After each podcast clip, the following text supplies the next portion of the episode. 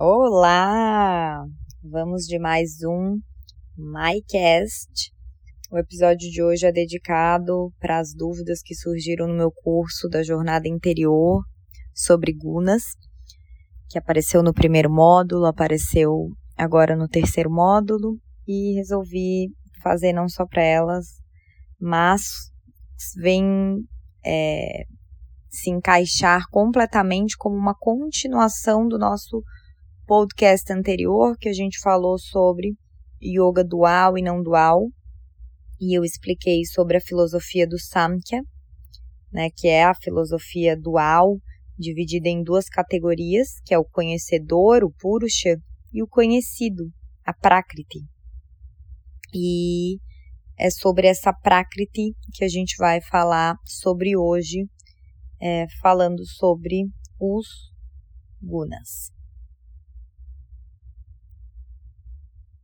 No Samkhya, Purusha, o ser, ele nunca é um objeto de experiência. Purusha, ele é o sujeito, aquele que ele já sabe, ele já é perfeito, ele já é pleno.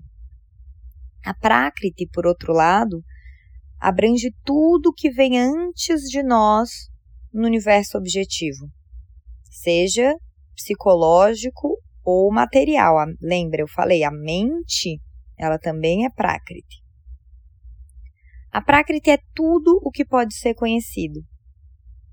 E a Prakriti não manifestada, ou seja, o que, que a gente não consegue pegar, né? não, não é material, mas é matéria, matéria não manifestada. É um reservatório de potencial ilimitado, que consiste em três forças fundamentais chamadas gunas que são sattva, rajas e tamas em equilíbrio entre si. Por meio da interação dessas forças, Prakriti se manifesta como universo. Portanto, tudo que pode ser conhecido nesse mundo, tanto tangível e intangível, é uma manifestação dos gunas em suas várias formas.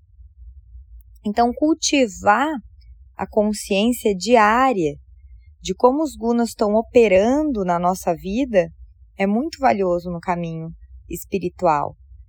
Né? Ao aprender a sensação de, cana, de cada guna e usar esse conhecimento como um guia, você pode avançar em direção ao reconhecimento do conhecedor que é Purusha.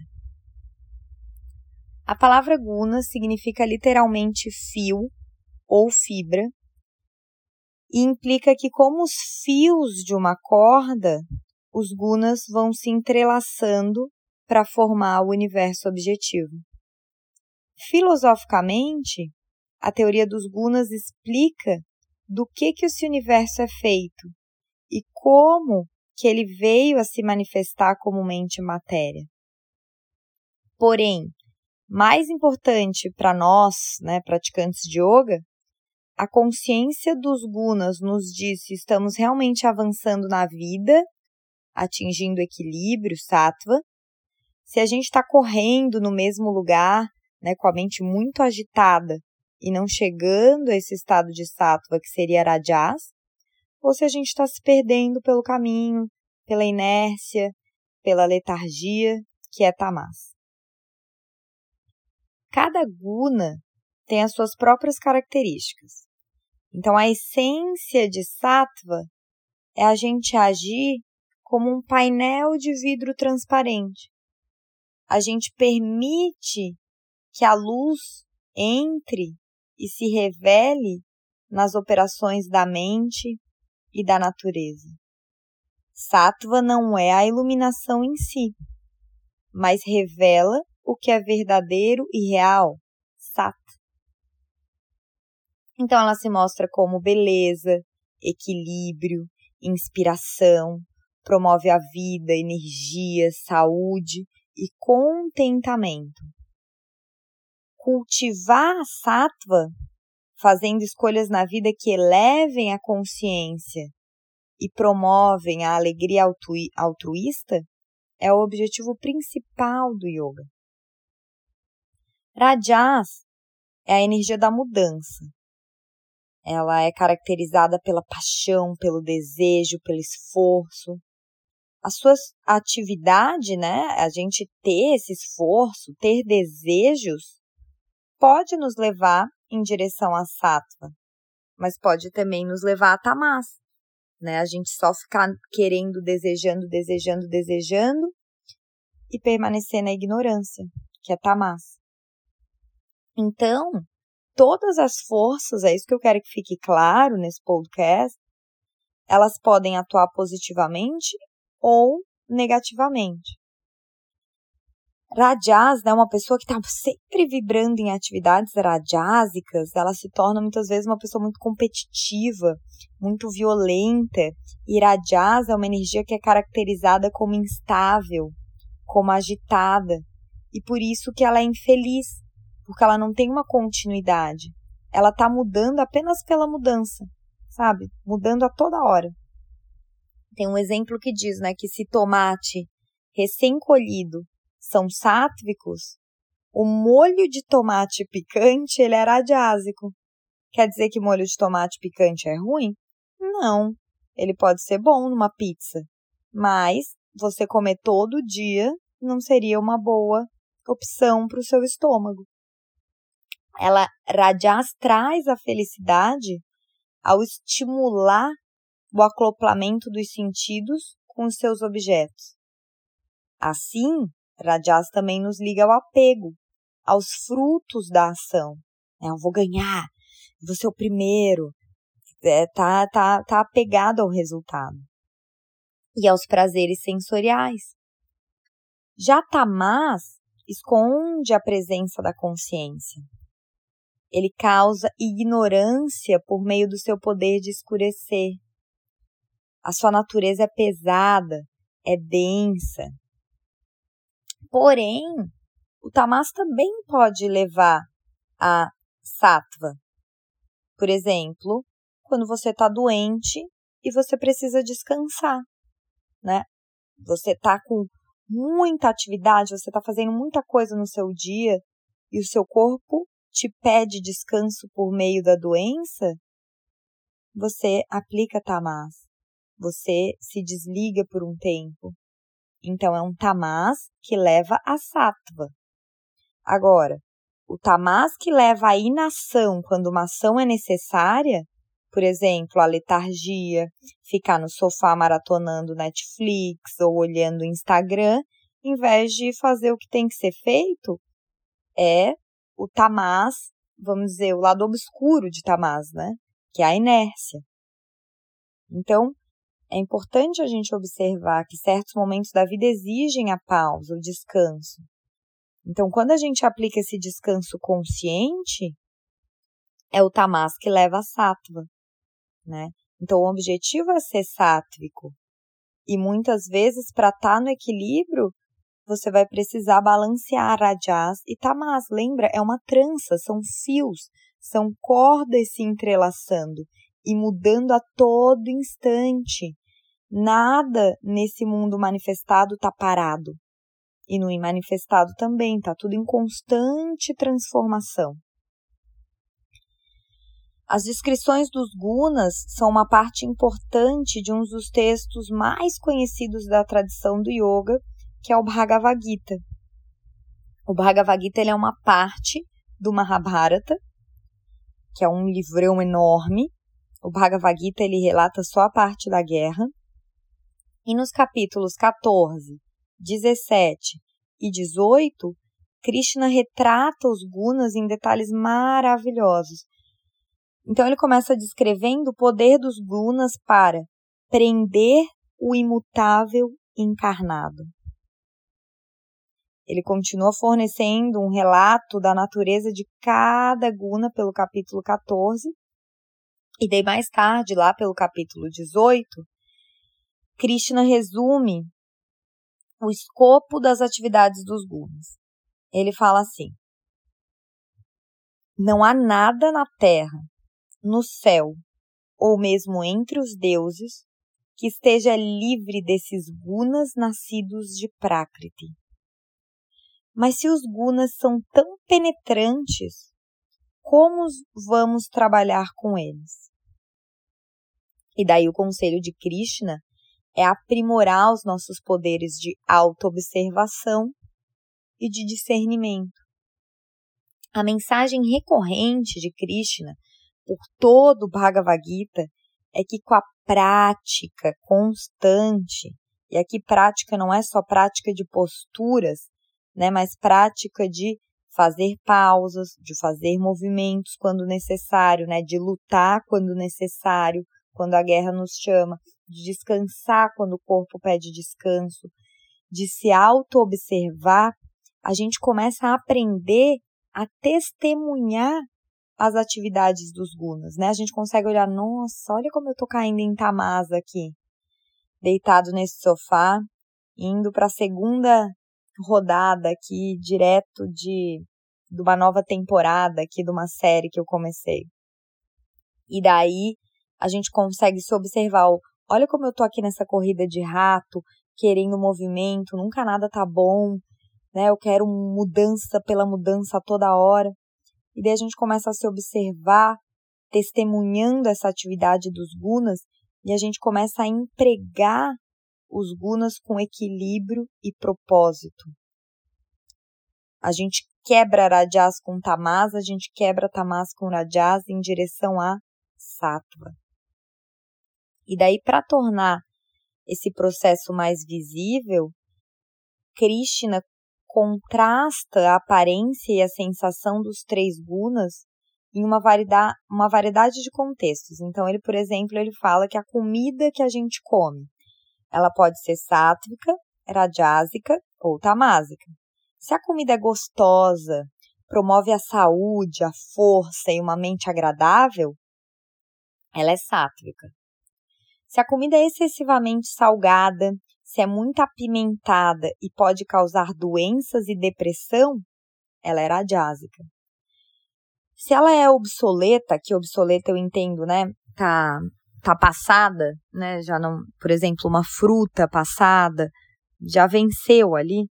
E se ela é indesejada pelos outros e ela não é adequada como uma oferta, ela é tamásica. Então, uma oferta, eu acredito que é, né, você vai oferecer num altar. O que, que geralmente a gente oferece nos altares? É frutas, flores, né, coisas vivas, bonitas. E daí fala também dos presentes. Os presentes que você oferece a outras pessoas podem ser sátrico, se foi dado no momento certo, sem esperar nada em troca. Agora, se foi dado com relutância, ou com interesse, né, um objetivo de obter um favor retribuído, ela era ajásica.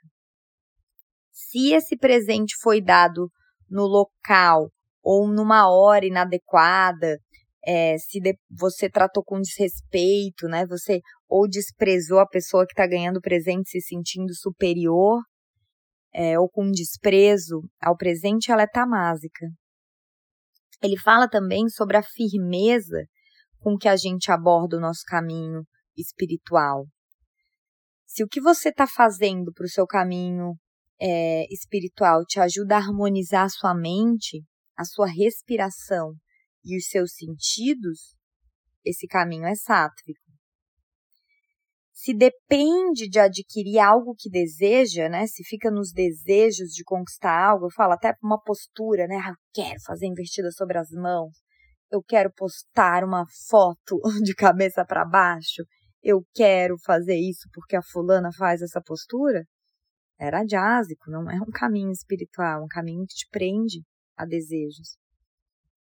Se você, se o caminho espiritual tá ali na preguiça, né? tá aniquilando o corpo, tá dando tristeza, sono excessivo, tá te trazendo medos, é tamásico. Até a nossa felicidade, Krishna fala que pode estar é, tá influenciada pelos gunas. Se surge do interno e aumenta com o tempo, é sátrica se é excessivamente sensual, que ele chama de doce no começo e venenoso no final, era jazz. Se a tua felicidade desperta do sono, da letargia e da negligência, é tamásica. Então, assim, gente, ao a gente ver essa lista aqui, né, e consultar os ensinamentos do, do Gita, que a gente não, não fique na autocrítica, na condenação. Os gunas atuam como sinais, eles são guias que indicam que você está, né? Onde que eu tô? Eu tô aqui mais para Rajas, eu tô mais para Tamas. E daí onde que você está inspirado a estar, que é em Sattva, né? Então assim, nossa, eu tô com atividades muito rajásicas no meu dia. Eu como comida apimentada, eu tomo muito café, eu tô com muitos desejos, eu tô muito competitivo, eu tô muito irajásico. Isso vai me trazer infelicidade. Rajas traz infelicidade é, eu preciso dar uma desacelerada, colocar um pouquinho de tamas com essa consciência de tamas que leva a sattva, do descanso, da pausa, né? E é, assim por diante, como os exemplos que eu já dei. A filosofia Samkhya nos diz que a vida existe com o propósito de adquirir experiência e conhecer o nosso self, o nosso eu, então, os gunas têm como objetivo facilitar esse esforço, porque eles nos revelam, ocultam e estimulam tudo com esse propósito de nos aproximar do conhecedor que é Purusha. Então Krishna aqui no Bhagavad Gita é essa voz do conhecedor, ele é um avatar é, como se fosse de Deus ali, né? Um mensageiro é, de é um avatar de Vishnu, que é o mantenedor do universo, que mantém o Dharma, que mantém a harmonia cósmica, ele resume essa relação de Purusha e Prakriti, dos gunas, com uma descrição elevada do objetivo da vida. Aquela em que a identificação do ego com as atividades do, dos gunas é totalmente transcendida, você transcende os gunas. E embora seja desafiadora com esse ensinamento milenar, que a gente finaliza o nosso podcast hoje. Quando o vidente não observa nenhum agente de ação, ou seja, nenhum fazedor além dos gunas, e conhece o transcendente além dos gunas, tal pessoa atinge o meu ser. O portador do corpo, transcendendo essas três gunas que criam o corpo, livre das tristezas do nascimento, da velhice e da morte, desfruta da imortalidade. Então, para não deixar vocês mais confusos né, e pausar e encerrar aqui o podcast, vou dar é, o meu entendimento dessa frase, que uma das coisas que muito nos assustam, né, é essa relação com o corpo, com o envelhecimento, com a morte, esse ciclo, né, nascimento, velhice, morte. A gente se torna imortal quando a gente sai dos gunas com relação à própria vida, com relação à própria morte, ou seja, a gente não fica tamassa, a gente não fica com medo, com a depressão, com a proximidade da morte. A gente também não fica arajásico, querendo não envelhecer, né, querendo fazer atividades, atividades, desejos para como se a gente mantesse um corpo jovem esteticamente, né, jovem por fora, a gente pudesse burlar essa lei da vida. É, que um dia a gente vai deixar esse corpo, mas que a consciência vai junto. Quando a gente tem só essa consciência que as coisas são como são, a gente encontra nessa linguagem do yoga a imortalidade, a iluminação.